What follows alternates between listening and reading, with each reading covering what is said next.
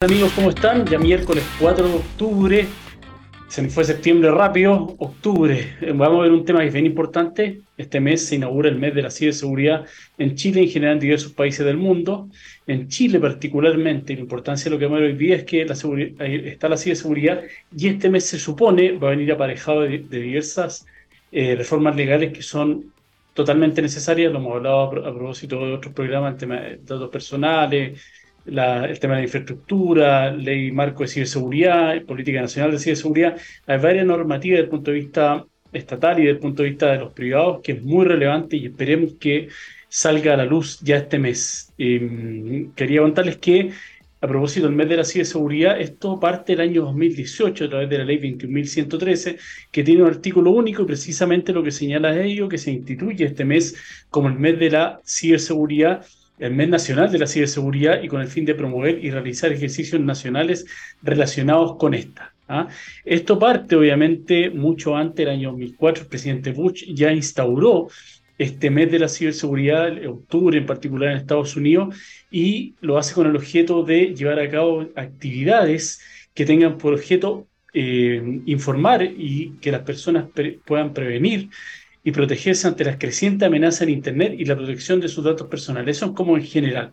Todos sabemos, obviamente, que la política en sí de seguridad, y eso es lo importante, que esté el Estado eh, al tanto de las, y a, la cabeza, en cierta medida, de la, no solamente la reforma, sino que todas las medidas tendientes a que la ciberseguridad se, se quede establecida dentro de nuestra sociedad como una sociedad cibersegura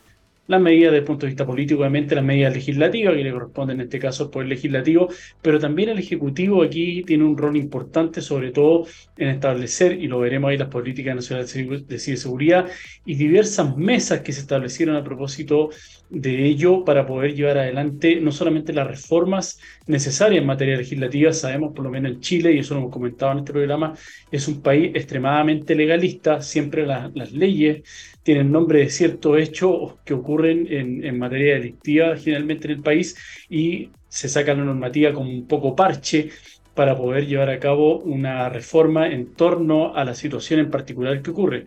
La idea es que no sea así y en eso el Estado tiene una misión importante que es, obviamente es culturizar e higienizar a las personas y a la ciudadanía entera en materia de ciberseguridad. Con eso obviamente construimos una sociedad más cibersegura y evitamos estar recurriendo siempre a leyes. Obviamente hay ciertas conductas que deben estar normadas, está ahí la ley de ciberdelito que se eh, promulgó el año pasado, en julio del 2022, después de casi 30 años de que estuviera vigente en Chile eh, la ley que se dictó ya el año 93. Fue precursora, también lo hemos dicho, pero obviamente con el rápido avance eh, que tiene la tecnología comparado con cómo se mueve la legislatura, esta quedó atrás prontamente. Y obviamente desde el punto de vista legislativo es relevante, importante, lo sabemos, pero también desde el punto de vista de la estructura de esta sociedad, la estructura de la sociedad que tiene que ser segura. Hoy día sabemos, sobre todo a propósito de lo que ocurrió en pandemia, eh, cómo se vieron afectados, por ejemplo, los menores de edad que juegan en estos juegos en línea, en Roblox, en Fortnite, en donde son atacados por los groomers obviamente todo este tipo de, ataques ellos los van eh, aprendiendo a defenderse a medida que van ocurriendo. Por eso es importante que, sepan identificar, así como lo hemos hablado otras veces al interior de la empresa, cuando el factor humano sabe identificar un, ciberataque, bueno, aquí un poco es lo mismo. La ingeniería social, en este caso de los menores, lo que ocurre con los groomers. Y una serie de conductas que ocurren además en, eh, en, las redes sociales, a propósito de la, de la, desinformación, las fake news, cómo se manipula en cierta medida la información a través de las redes sociales, tenemos que aprender a eh, controlar y saber cómo y cuándo compartir, por ejemplo, la información. Y eso obviamente, esa identificación sale a propósito de todas estas campañas de culturización que puede llevar a cabo no solamente los particulares, sino el rol en particular que tiene el gobierno en cuestión. Entonces, no es un tema de gobierno, no es un tema de gobierno de izquierda, de derecha o de centro, es un tema, en definitiva, una política de gobierno que tiene que ser transversal, dada la importancia que tiene la ciberseguridad. El Estado obviamente es un actor relevante en materia de infraestructura crítica. También vimos el año pasado cómo el Poder Judicial en particular se vio atacado, fue fruto de un ciberdelito eh, ¿no? al principio dio una señal media un poco equivocada, pienso yo, y después la refrendó en cuanto a la investigación de ese delito en particular, lo que fue lo que pasó con el eh, Estado Mayor Conjunto, también la Fuerza Armada que también se perdió eh, y fue fruto de un ciberataque y, y, se perdió información que es relevante no solo desde el punto de vista de los datos personales que habían ahí, sino que desde el punto de vista de la estrategia eh, militar que, que, tiene obviamente esa rama del ejército en particular y esa fue la gravedad en definitiva que ocurrió eh, con ese robo de información que fue después publicado en portales, se vendía mucho los datos, había mapas, situaciones como le digo de carácter estratégico que son bien graves. Eso, desde el punto de vista de un Estado, inaceptable. ¿Por qué? Porque compromete obviamente la seguridad interna del país y eso eh, que, cae en las manos inadecuadas. Puede ser que estemos en paz con nuestros vecinos en particular, pero obviamente si cae en, manos de estos ciber eh, atacantes, corremos un riesgo grave. Entonces, la idea hoy día del programa es hablar de qué contiene, qué contiene esta,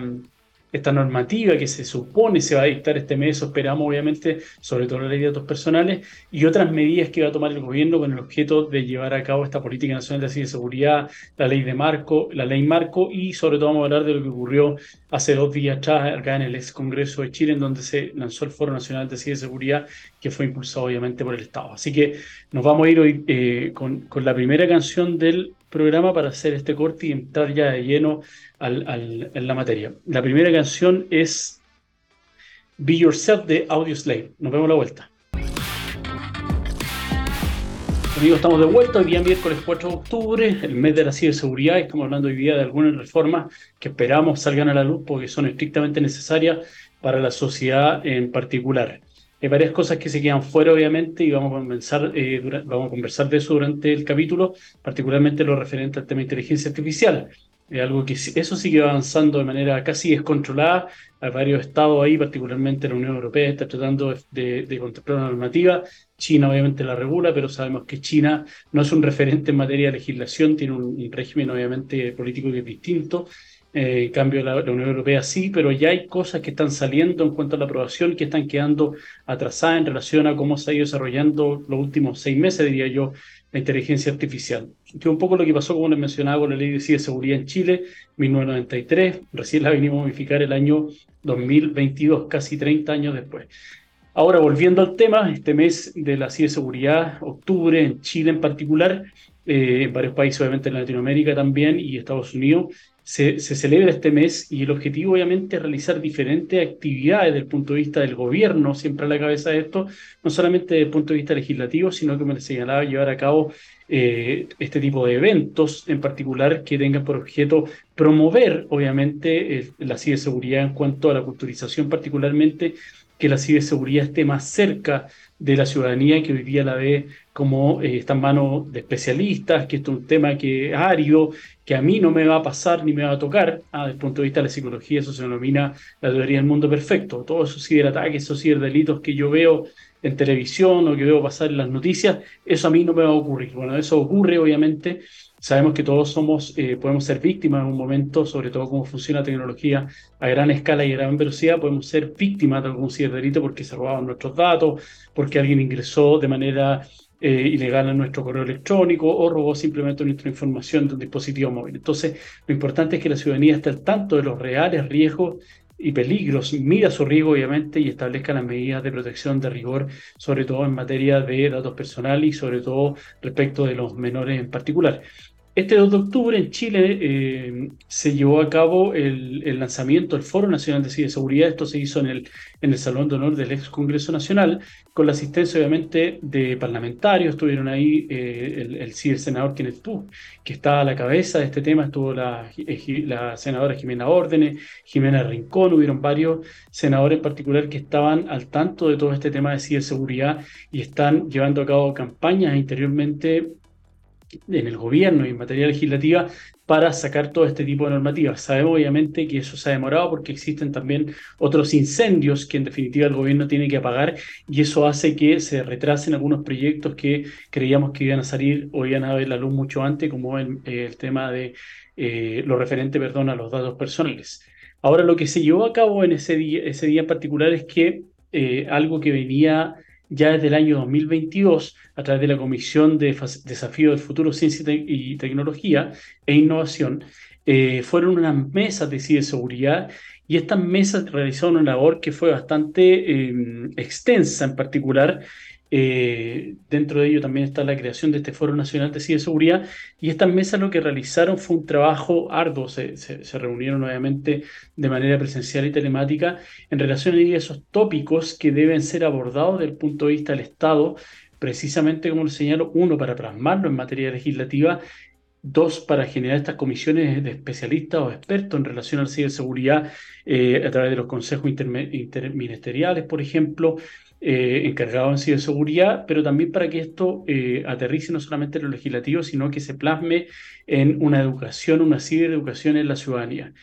se entregó un libro que, que fue mm, que, fue eh, impreso, pero también está, yo subí ahí una columna hoy día donde está el link donde se puede descargar el, el, libro de manera gratuita. Eh, no he tenido la oportunidad de leerlo entero, voy, voy como en la mitad, pero es, bastante, eh, no es técnico y es muy ejemplificador en cuanto a los objetivos que tienen estas mesas de trabajo en particular y cómo fueron desarrollando la labor, cuáles son los objetivos, cuáles son las metas y cuál es el norte en definitiva que tiene cada una de ellas en particular. Además se van a ir reuniendo tres veces al año, abril, junio y octubre, más que una reunión, van a, van a, van a entregar algún tipo de informe en relación al estado de avance de ella en particular. Así que lo, invito ahí a descargar este libro en particular que se llama Construyendo la ciberseguridad en Chile. Estas mesas, que son siete en particular, contemplan diversos temas que son relevantes en materia de ciberseguridad, no solamente desde el punto de vista eh, como les digo, técnico, que obviamente eso está en cierta medida cubierto, sino desde el punto de vista normativo y desde el punto de vista de la educación que tiene que llegar a la ciudadanía. La primera mesa se denomina, está, liderada por distintos especialistas ahí, todos muy conocidos y de, alto prestigio en, en, en, materia de ciberseguridad desde el punto de vista de la academia, desde el punto de vista político y desde el punto de vista empresarial. Así que estamos en buenas manos desde ese punto de vista. La primera mesa es la de ciberseguridad y, y políticas públicas. Obviamente lo que busca ahí el desarrollo de, esta mesa en particular es, como lo dice el nombre, generar este tipo de políticas públicas referentes a la ciberseguridad que cubran obviamente los espacios que hoy día eh, eh, están sin, llenarse desde el punto de vista de las brechas que existen en materia de ciberseguridad, sobre todo en, materia interministerial, en materia de servicios públicos. Ahí hemos visto varios servicios públicos, como mencioné en el grupo anterior, que han sido atacados, eh, por ejemplo, el Poder Judicial, el, el tema del Estado Mayor Conjunto. Eh, tienen que tener políticas internas eh, desde el punto de vista de las leyes que, que rigen ahí en materia de administración del Estado, pero más allá de las leyes, políticas internas desde el punto de vista de la ciberseguridad y que sirvan para proteger obviamente el Estado en su conjunto. La mesa 2 está integrada y se denomina desarrollo de talento ciber. Todos conocemos y los que estamos dentro del mundo de la ciberseguridad sabemos que no solamente en Chile, sino que en el mundo en general existe una falta de generación de talento para cubrir las necesidades actuales, no solamente del punto, desde el punto de vista privado, sino desde el punto de vista del Estado y la administración del Estado en particular, desde el punto de vista de los especialistas en materia de ciberseguridad. Eh, lamentablemente, entiendo yo que hay más especialistas en materia de ciberdelito que gente que está hoy día dedicada a estudiar materias de ciberseguridad y a capacitarse con el objeto de poder, como le digo, cubrir esta alta necesidad que existe en el mercado nacional e internacional. A ha tocado asesorar algunas empresas eh, que son de, origen estadounidense, por ejemplo, que buscan en, Latinoamérica y buscan en Chile eh, la compra o adquisición de empresas, no tal vez por el, objeto o cuál sea el nicho comercial en el cual esté en particular esta empresa de seguridad, sus contratos, sus flujos, sino que lo que buscan es eh, talento, ¿ah? currículum, desde el punto de vista de la empresa, cómo está eh, esa empresa hoy día eh, compuesta por diversos ingenieros en, informática, por ejemplo, ellos lo que buscan es, este tipo de talento para cubrir, obviamente, y están siendo un poco visionarios, la, la, necesidad que se está generando a nivel mundial en especialistas en ciberseguridad e ir cuidando ese talento, ir cultivándolo para tener ahí eh, una empresa que esté, como le digo, con la vía de protección. Hay mucha gente, obviamente, que puede ser no eh, que sea especialista, pero que sea por oficio, es decir, que no haya em, tenido algún tipo de certificación que hoy día en general se exige, o algún tipo de carrera, bien sea técnica o universitaria referente a la ciberseguridad, y obviamente ahí lo que busca es que ellos también se perfeccionen e ingresen a este, a este mercado hoy día que está cojo eh, de, de especialistas en ciberseguridad. La tercera mesa está compuesta por lo que se denomina investigación avanzada en ciberseguridad. Ahí ya este, eh, entramos en temas como son la inteligencia artificial, que como les dije yo hace un rato atrás, son temas ya de fondo. La idea es que las mesas en particular vayan apoyando a cada uno de estos, estos puntos, porque una mesa en general no puede abocarse a todos los eventos y todas las áreas y ramas que comprende hoy día la ciberseguridad que se van amplificando día a día. Eh, la realidad aumentada, en temas de inteligencia artificial, que hoy día se está eh, generando. La semana pasada, de hecho, hablamos acá en el programa de, de Legal particularmente del gran daño que existe respecto a aquellas eh, aplicaciones que se generan de,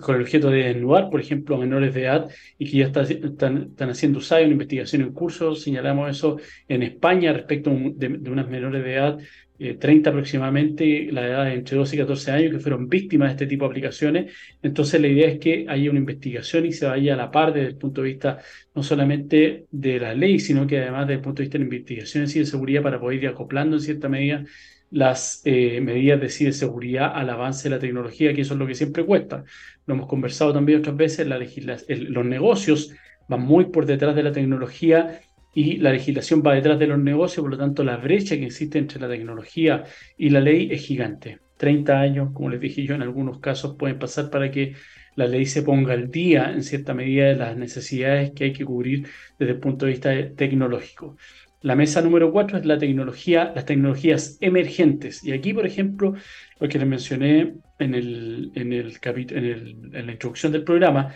eh, lo referente a las normas de la tecnología, de perdón, de la eh, inteligencia artificial. ¿Qué es lo que ocurre? La inteligencia artificial está tratando de ser normada en general en el mundo desde el punto de vista de la ética, desde el punto de vista de la aplicación, cuáles son los principios y normas que se deben respetar para poder generar este tipo de tecnología que hoy día sabemos que desde el punto de vista técnico se denomina generativa, todavía no, hemos eh, llegado a lo que es la singularidad, en donde la eh, inteligencia artificial es pensante, es empática, cumple roles un poco similares a lo, de la, a lo que cumple un ser humano. Siempre hay un ser humano hoy día que está detrás generando, alimentando esta inteligencia artificial, pero aún así las medidas que se deben tomar para poder eh, cubrir esa necesidad legislativa de esta tecnología emergente es gigante. porque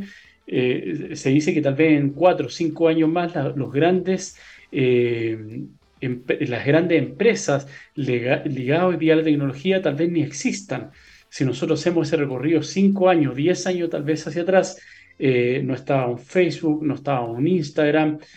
un Apple tal vez era emergente, Amazon, que hoy día está ligado al ámbito tecnológico desde el punto de vista de Amazon Web Service, por ejemplo, en cuanto a la nube, ellas no existían en cuanto tal, por lo tanto, los tiempos que hoy día eh, eh, se mueve la tecnología y cómo un gigante puede pasar a desaparecer o alguien que hoy día no existe puede pasar a ser un gigante tecnológico, eso es todo gracias al avance de la tecnología particularmente emergente. Lo que ocurre hoy día, por ejemplo, en el Parlamento Europeo, lo que les mencionaba en la introducción, es que se está tratando obviamente normal esta inteligencia artificial a través de lo que hoy día existe, que es la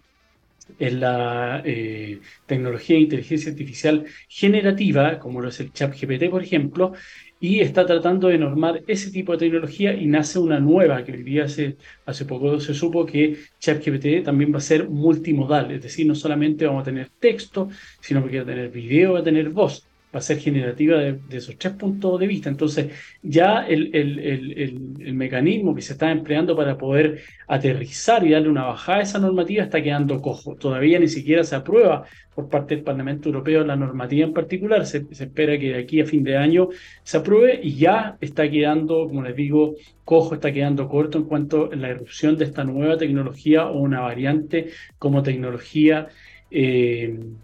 eh, emergente en particular. Así que eso es un tema que, es bueno que estemos ahí al día en, cuanto tal y no que empecemos a ser, como siempre ha sido en, materia legislativa, reactivo. Lo que enseñaba yo, eh, se va a dictar la ley ChatGPT, por, por llamarlo de alguna forma, porque siempre somos reactivos y hacemos las cosas después de que se generen. Obviamente la, la normativa se entiende y un poco lo que está tratando de hacer el Parlamento Europeo en ese sentido, no puede ser estática. Una, normativa ligada a tecnología tiene que ser flexible y tiene que ir evolucionando a medida que la tecnología también evoluciona. No podemos, en el caso de la ley chilena, esperar que pasen casi 30 años nuevamente para poder modificar ya sea la ley o los reglamentos en materia de seguridad. Es imperativo que obviamente la ley se vaya modificando, se vayan enmendando a medida que nacen estas tecnologías que son eh, emergentes, como les voy señalando. La mesa 5 está compuesta por operadores de servicios esenciales. Bueno, aquí no solamente hay servicios esenciales desde el punto de vista del Estado, infraestructura crítica también, sino desde el punto de vista de los particulares, eh, de, la,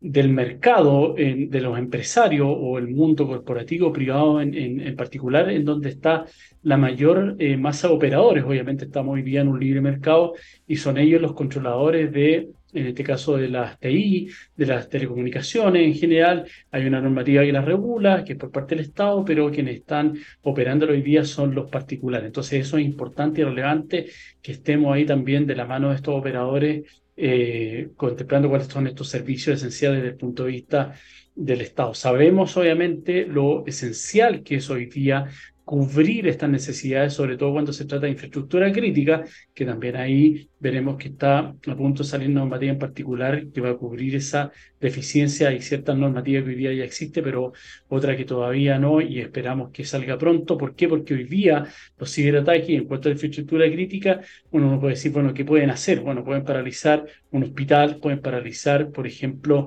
eh, el tema del agua, el agua potable, pueden paralizar electricidad y eso hoy día, unido a todo lo que conlleva, no solamente desde el punto de vista de la continuidad operativa del Estado y de las empresas, sino pensemos en personas que son electrodependientes, que es algo que se planteó a propósito de los cortes de luz en pandemia y de la gravedad que existía al respecto de personas que eran electrodependientes, que pueden morir obviamente si eh, no están conectadas dentro de un cierto periodo de tiempo.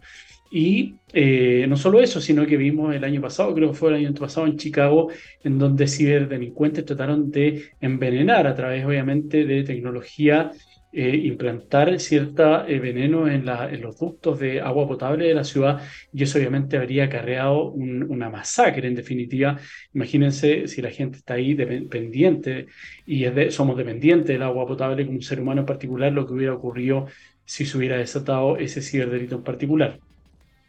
Otro de los puntos de la mesa 6 es desinformación en línea. Ese es un temazo hoy día. Todos sabemos a través de las redes sociales, particularmente lo que ocurre, el escándalo de Cambridge Analytica, eh, el tema de las redes sociales. Hay un, documental ahí que siempre lo recomiendo en Netflix referente a lo que ocurrió con Cambridge Analytica y cómo fueron capaces de manipular no solamente una elección, que es la más grande de Estados Unidos, sino que salen estudios y análisis respecto de otras elecciones en otras partes del mundo, en África, en Europa, el tema del Brexit, que también fue algo que ellos manipularon, la salida de Inglaterra en cuanto al Brexit, manipulado a través de la desinformación, lo que hoy día se conoce en general como fake news, pero hay ciertas... Eh, eh, cosas que debemos saber respecto a la fake news, la desinformación. Hay veces que la, la, noticia, si bien es verdadera, se le da matices distintos dependiendo del color político o de los empresarios que estén detrás de esto para poder, por ejemplo, evaluar o no un producto en particular. Pero lo más grave desde el punto de vista de la política en particular, por eso es importante que la desinformación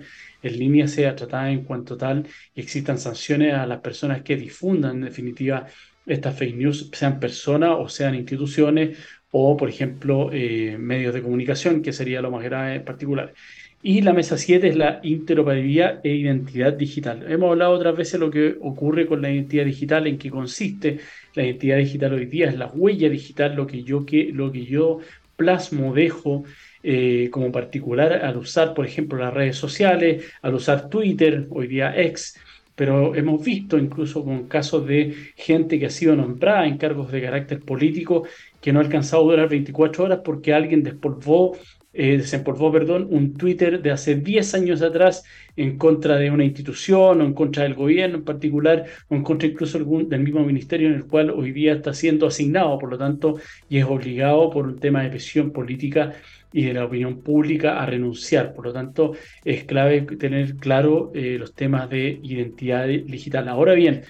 todos entendemos que, estas normas en general que tienden a tratar de establecer estructuras, bases para poder eh, tener una sociedad más segura, informada y que esté al tanto y al desarrollo y vaya de la mano con el desarrollo de tecnología es clave y necesario. Pero, por ejemplo, eh, hoy día, lo que hoy día estamos muy al debe en materia de legislación que podría ser eh, el DESDE. Ya se, lo dijimos, se actualizó la ley de ciberdelito, es una normativa distinta, falta la, la, dictación de algún tipo de reglamento, la, obviamente la inducción desde el punto de vista de los fiscales, de los abogados de la defensoría, de los integradores, un poco de los operadores, perdón, del sistema judicial, los jueces de garantía, los jueces de los tribunales de lo penal que estén al tanto del, punto de vista normativa y tal vez existan tribunales de garantía especializados en materia de seguridad porque obviamente es algo demasiado específico, así como existen los tribunales medioambientales o los tribunales aduaneros, podrían existir también los tribunales especialistas en ciberdelitos. Pero en materia de datos, queda cojo obviamente y nuevamente la, esta mesa, estas patas de la mesa quedan cojas si no tenemos una ley fuerte en materia de protección de datos, porque obviamente es lo que se señala un poco ya a esta altura como cliché, que los datos son el petróleo de esta era digital 4.0 y a través de los cuales comercializa la empresa, nos bombardean con publicidad, nos modelan en cierta medida la publicidad que nosotros recibimos, usan nuestros datos de manera indiscriminada, lo venden a terceros eh, proveedores o terceros a terceras partes, como se señala en materia de datos, que sin, sin nuestro consentimiento o bien las cláusulas que son eh, aceptadas para que sean eventualmente vendidos o seguidos nuestros datos son inentendibles para el ciudadano medio y eso es algo que obviamente necesitamos hoy día que exista esta agencia, que exista la normativa, que se apliquen multas para ir obviamente arreglando el mercado e ir cambiando la cultura que existe en nuestro país, por lo menos desde el año 99, que la ley todavía habla de ficheros, imagínense, habla de ficheros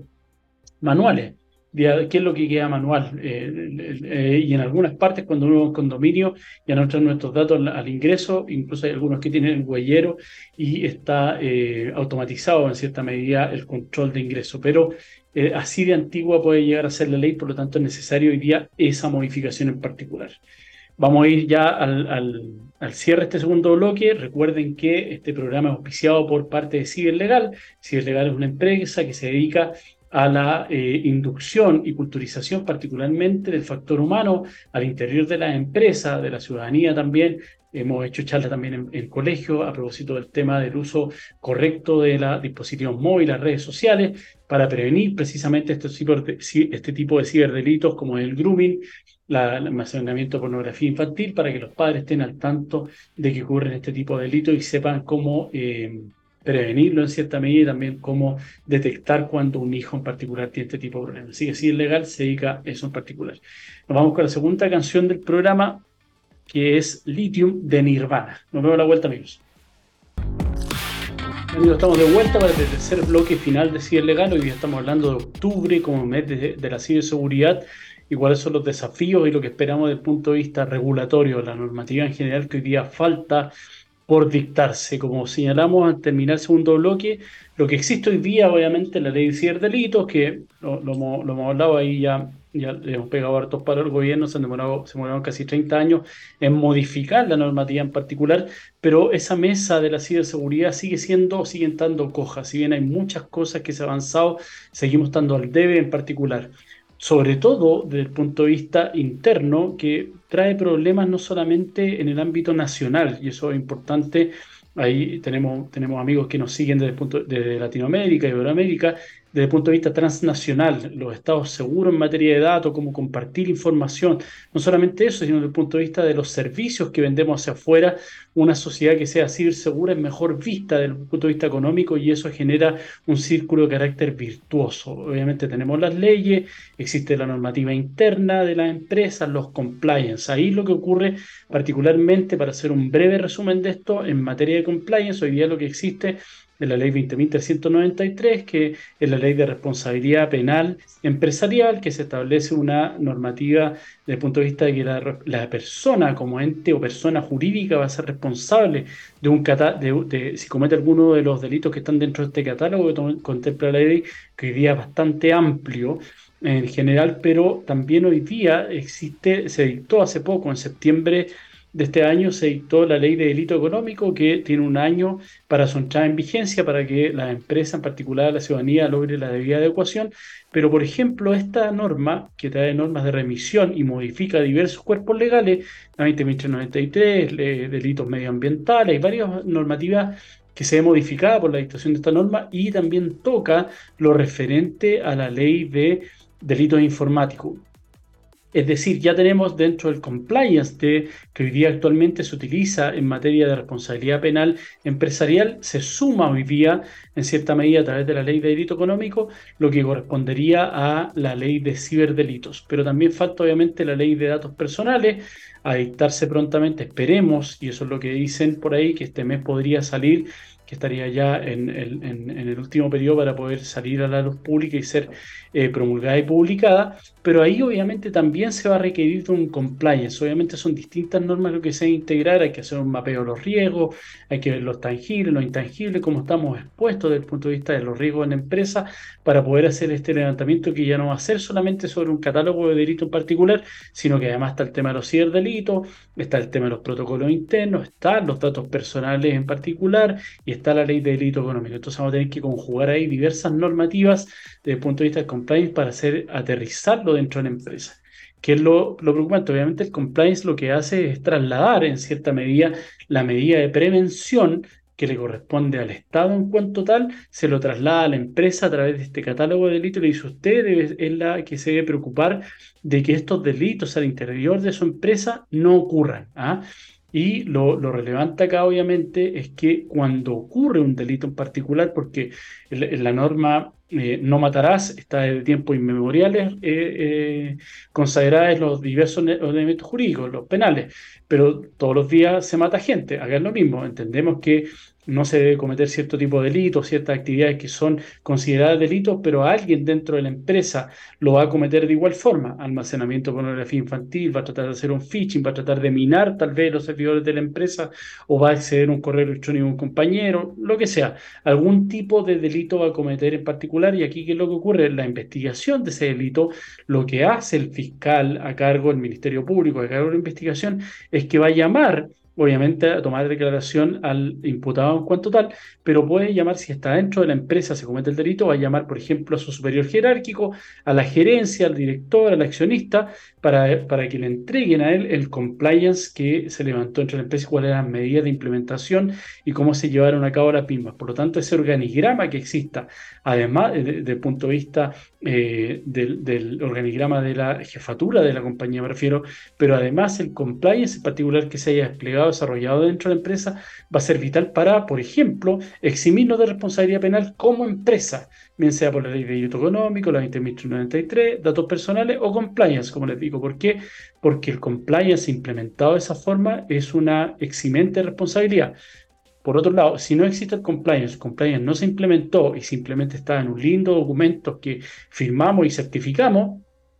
no, no, no, nos va a servir de nada y el fiscal no va a decir eso. Aquí está bien, el compliance existe, pero en el papel. En el día a día usted nunca lo implementó, nunca lo llevó a cabo, por lo tanto yo usted la considero también empresa como parte y responsable como persona penal, pero como persona jurídica desde el punto de vista eh, penal. Entonces, lo grave de eso es que la ley de delito económico, por ejemplo, contempla multa independiente o no que se trate de delitos. Es decir, hay faltas que están contempladas dentro de este catálogo de delitos, ciertas conductas que pueden ser también catalogadas como multa y las multas son bastante altas, incluso el beneficio o provecho económico es equivalente la multa que va a correr en contra de la empresa en particular. Entonces, no un tema que sea fácil, no un tema que es baladí, las empresas van a tener que prepararse. Como les digo, los compliance desde ese punto de vista van a ser un poco más complejos. Si hoy día no tenemos ese compliance, eh, y estamos un poco alejados porque entendemos que a mí no me va a pasar, teoría del mundo perfecto, a mí eso no me va a pasar, va a ser mucho más complejo. ¿Por qué? Porque además las empresas, sobre todo las que trabajan, los proveedores de grandes empresas, bancos, instituciones financieras, o empresas, por ejemplo, que estén asociadas a ventas con el Estado, compras con el Estado, obviamente van a tener que ponerse al día en la normativa porque dentro de las cláusulas contractuales se establece precisamente que van a tener que eh, poseer un compliance de acuerdo a toda esta normativa en particular, o bien hacerse cargo y hacerse parte de aquel que ya tiene la empresa con la cual están contratando. Y en el evento de que se cometa alguno de estos, estos ilícitos, además de la responsabilidad penal que nace como consecuencia de la comisión de ese delito, se van a activar las multas, es decir, las multas contractuales, boleta de garantía, multa de un porcentaje o retención de los pagos pendientes de esa factura, es decir, va a traer un perjuicio doble desde el punto de vista de la ley penal, las eventuales multas que me impongan por la conducta que desarrollé, pero además se van a gatillar eh, multas y sanciones indemnizaciones desde el punto de vista contractual. Y eso tiene una tercera lista que ya es consecuencial, que es el prestigio reputacional, algo que también hemos conversado y hemos hablado en este programa respecto de qué es lo que ocurre, sobre todo en un mercado pequeño. Mercado pequeño me refiero incluso a Latinoamérica. ¿ah? Hoy día es muy fácil, San Google ahí, cualquiera puede googlear una empresa eh, que quiera contratar, y a mí me ha pasado, me han dicho, oye, eh, eh, ¿tú tienes alguna referencia respecto a esta empresa en particular? Ah, veamos, y sale que cometieron algún tipo de ciberdelito, perdió datos, entonces, si me están vendiendo que es seguridad lo que ellos ofrecen como prestación de servicio, me encuentro yo con eso como abogado de la empresa o el, gerente comercial, el gerente general, claramente es el primer indicio de que algo puede salir mal, ¿ah? algo huele mal en Dinamarca. Entonces, desde ese punto de vista, obviamente es clave para las empresas adecuarse a toda esta normativa tendiente a la ciberseguridad, que hoy día además tiene diversas aristas, ley de responsabilidad penal empresarial, ley de ciberdelito, datos y, como les dije, la ley de delitos económicos que se publicó, pero aún no ha entrado en vigencia particular. Eso ocurre y se ve agravado, que es algo que también hemos tocado en este programa en otra oportunidad, hemos conversado esto, particularmente con lo que ocurrió en pandemia, ¿ah? en pandemia en donde se aceleró, se produjo no solamente un salto, sino que la pandemia realizó un empujón desde el punto de vista de la transformación digital de las empresas. Teníamos, siempre digo lo mismo porque lo vi, teníamos un piso en una oficina de una empresa que tenía 200, 250 trabajadores con las medidas de seguridad aplicadas para ese entorno en particular. Hoy día entiendo obviamente que las medidas de seguridad tienen que ir mucho, más allá del entorno en el cual se está radicada la empresa, pero hoy día con el teletrabajo ya en pandemia eran 200, hoy día puede ser que sea la mitad de los trabajadores que decidieron teletrabajar, o puede ser que sean los 200, pero sean flotantes. 100 están presenciales una semana, 100 están eh, teletrabajando. Por lo tanto, ya no tengo un lugar físico que proteger, sino que tengo 100, 200 eh, sucursales en las cuales pueden ser vulneradas eh, para poder, por ejemplo, robar los datos, robar los planes de negocio, eh, hacer algún tipo, no sé, de phishing o en definitiva un ransomware que nos obligue a pagar un rescate en contra de estos delincuentes. Por lo tanto, la situación es bastante delicada volviendo un poco, quería hacer un poco ese resumen porque es importante y relevante, yo lo veo desde el punto de vista privado. Estas normas en materia eh, política, eh, desde el punto de vista del Estado, suenan perfectos, suenan muy lindas, pero eso hay que implementarlo, hay que hacer la bajada, llevar, llevarlo al mundo empresarial y desde el punto de vista empresarial es complejo. Los empresarios tienen presupuestos que son acotados, no son el Estado, obviamente, eh, tienen el, el, capital de trabajo, por lo menos en Chile, se llama línea de crédito bancaria, no es, un, no es que los empresarios tengan ahí un presupuesto gigante para poder disponer, sino que ellos van jugando con los flujos mes a mes, acudiendo a estas líneas de crédito que tienen, que son obviamente rotativas, y eh, juegan con eso. Por lo tanto, cuando yo eh, toco ese número, baja la utilidad, que en muchas empresas ya son bastante acotadas los márgenes, y eh, puedo caer en este tipo de incumplimiento por no cumplir la normativa, pero hoy día vamos vamos a estar obligados a, porque va a ser norma, a generar este tipo de, de actividades dentro de la empresa. Me ha pasado muchas veces que doy estas charlas dentro de la empresa o me llaman por una consultoría y uno les explica eh, cuál es la exposición que ellos tienen al riesgo desde el punto de vista ciberlegal y desde el punto de vista también de ciberseguridad técnica, tipo, vamos a tener que rezar un par de meses antes de poder implementar esto porque no tenemos considerado dentro del presupuesto este año generar todos estos cambios. Ven la importancia, ven el, el que, que, que, puede haber ahí fuego, humo, pero prefieren cerrar la puerta, abrir una ventana y, mirar por otro lado y, seguir adelante con la marcha de la empresa y esperar, como les digo, que eso ya no le ocurra. Y uno también lo entiende porque si no tienen el presupuesto asignado para tal evento y no pueden sacarlo de otras fuentes, es complejo. En pandemia pasó eso particularmente. Ustedes recordarán que hubo muchas empresas que quebraron precisamente porque no tuvieron los flujos. 30 días trabajados, 60 días trabajados los pagos y las empresas quiebran. Las empresas quiebran no porque no tengan activos, quiebran porque no tienen flujos. Y eso es lo delicado de la situación. Bueno, a propósito de esto y volviendo al tema de este mes de octubre, también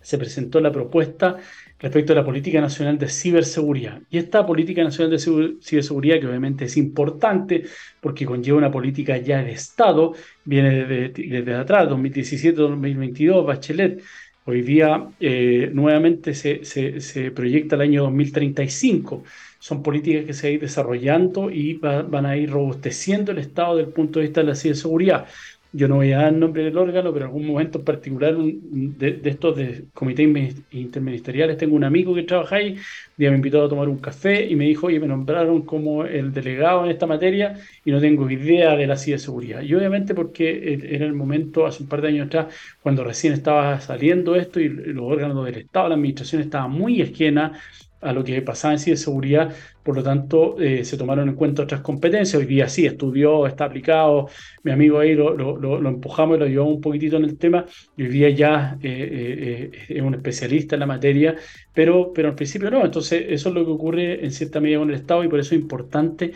que se tomen este tipo de medidas. Y dentro, como les digo, de estos ejes u objetivos que tienen ya definido esta política nacional de ciberseguridad está, por ejemplo, primero la infraestructura resiliente el país va a contar con una infraestructura eh, desde el punto de vista de la información que sea robusta y resiliente, es decir, que esté preparada para recibir un ciberataque, pero también esté preparada para poder restablecer lo que se conoce obviamente como continuidad operativa. Y el Estado lo ha sufrido algunas veces, eh, más, más bien los particulares, pero el Estado también lo ha sufrido un par de veces, sobre todo eh, en un momento vimos ahí Chile Compra, estuvo ahí en, en, en, en Vilo un par de días antes del 18 de septiembre en particular, eh, precisamente por un ciberataque, entonces hay como eh, no solamente cómo contener, sino también tener las herramientas y los planes necesarios para poder salir del ciberataque punto de vista forense, lo hemos hablado también otras veces, es importante levantar la información forense, no solamente es ser víctima de ciberataque, eh, identificarlo, anularlo y salir, sino que lo referente al levantamiento de información para poder estudiarlo, prevenirlo en el futuro, compartirlo con los otros organismos del Estado y el sector privado y eh, poder eh, eh, mejorar, efectuar las mejoras de rigor. Hay un dicho muy bueno que está en el libro y se repitió, entiendo, en el, en el, en el lanzamiento de este foro. Yo no tuve la oportunidad de ir porque justo tenía una audiencia ese día media mañana, pero me contaron que estuvo muy bueno, que en sí de seguridad lo que no se hace es competir, sino que lo que se hace obviamente eh, es compartir. ¿ah? Eso es importante también. A mí me pasó también que, a diferencia de lo que ocurre en los litigios en materia, en otro tipo de materias que no sean así de seguridad, los abogados en general que están ligados al tema de seguridad siempre están compartiendo información, post, noticias, eh, sentencias, libros. ¿ah? Eso es bastante bueno porque lo que se trata aquí es que la ciberseguridad sea, como les digo, un tema que esté plasmado en todo ámbito desde el punto de vista privado y también desde el punto de vista eh, público. El segundo objetivo eje es el derecho de las personas, que va a proteger y promover obviamente la protección de los derechos de las personas en Internet. Eso es lo que hoy día no ocurre. Eh, hay algún cómico que, yo sigo que, es norteamericano que precisamente señala eso, que hoy día cualquier persona, independientemente de su condición, su salud o su estado mental, puede usar Internet. Y hemos, hemos visto que hay personas que no están dentro de su sano juicio. Hace poco en Chile, y hoy día se replicó, de hecho, la noticia porque volvió a ocurrir, un, supuesto youtuber, que es una persona ligada a un grupo político, pero de, de un lado extremo, eh, amenazó con fusilar a, algunos miembros del gobierno. O sea, eso es obviamente una incitación abierta al odio, una amenaza directa, y alguien así debiera estar baneado, como se dice, o prohibido que, que use Internet para tal efecto, o totalmente controlado. Pero ahí está, se hizo la denuncia en un canal de YouTube, sigue dando, dándose el programa que tiene, que lo hace una vez a la semana, lo hizo la semana pasada, hoy día lo volvió a replicar, entonces eso es grave que desde el punto de vista del derecho de las personas no existe esta, esta protección más allá de lo que es ex post, como les digo, ir a un tribunal para poder hacerlo valer, que hoy día también está cojo desde el punto de vista de los datos personales. Tres, la cultura, obviamente, de ciberseguridad, que es clave para desarrollar una cultura en ciberseguridad en torno a educación, buenas prácticas responsabilidad en el manejo de las tecnologías y sobre todo en el uso de Internet en general. Recuerden, siempre lo digo, la Internet no nació para ser segura, nació para compartir información. Coordinación nacional e internacional, a propósito de Budapest, ahí el convenio de lo que nos obliga desde el punto de vista penal incluso a que las fiscalías y los diversos estados estén en, constante eh, comunicación y coordinación para perseguir los ciberdelitos que se producen en particular. Y por último, el fomento de la industria. La industria de ciberseguridad, como les digo, hoy día está eh, no disminuida, pero sí es eh, faltan profesionales, falta desarrollo, falta innovación. Lo, importante sería, por ejemplo, que generemos innovación propia y la podamos vender o exportar hacia afuera y eso es lo clave y relevante. Como para ir cerrando ya este tema, nos vamos a ir con la última canción, pero antes quiero dejar obviamente las conclusiones del programa. Es importante desde el punto de vista que aprovechemos este mes no solamente desde el punto de vista de lo que va a pasar en legislación. Esperamos que se dicten las normas, sobre todo la de datos personales ahí dentro del mes de octubre, pero además es clave que las empresas lleven a cabo estas campañas internas, culturicen a su empleado, a su factor humano, eh, eh, asistan a charlas, eh, van a haber un montón de charlas online este mes que son gratuitas además para poder empaparse en cierta medida es lo que está pasando no solamente en materia nacional, sino en materia internacional. Las soluciones hay que implementarla, hay que aplicarla y eso es clave que estén no solamente los, órganos internos de la empresa que son ligados a de seguridad, como el departamento de o tal vez legal, sino que también eh, la gerencia, los, tomadores de decisiones que sean parte de este crecimiento y expansión en materia de seguridad. Así que eso, les dejo nuevamente el mensaje, si de seguridad, eh, perdón, este programa si es legal está auspiciado por si es legal, que nos dedicamos particularmente a la planificación protección del factor humano interno de las empresas a través de charlas de inducción y de culturización e higiene digital y el correcto uso de las herramientas por parte de la empresa y también desde el punto de vista de la ciberlegalidad. Los voy a dejar con un tema con esto me despido. High and Die de Radiohead. Nos vemos la próxima semana y les dejo un gran abrazo.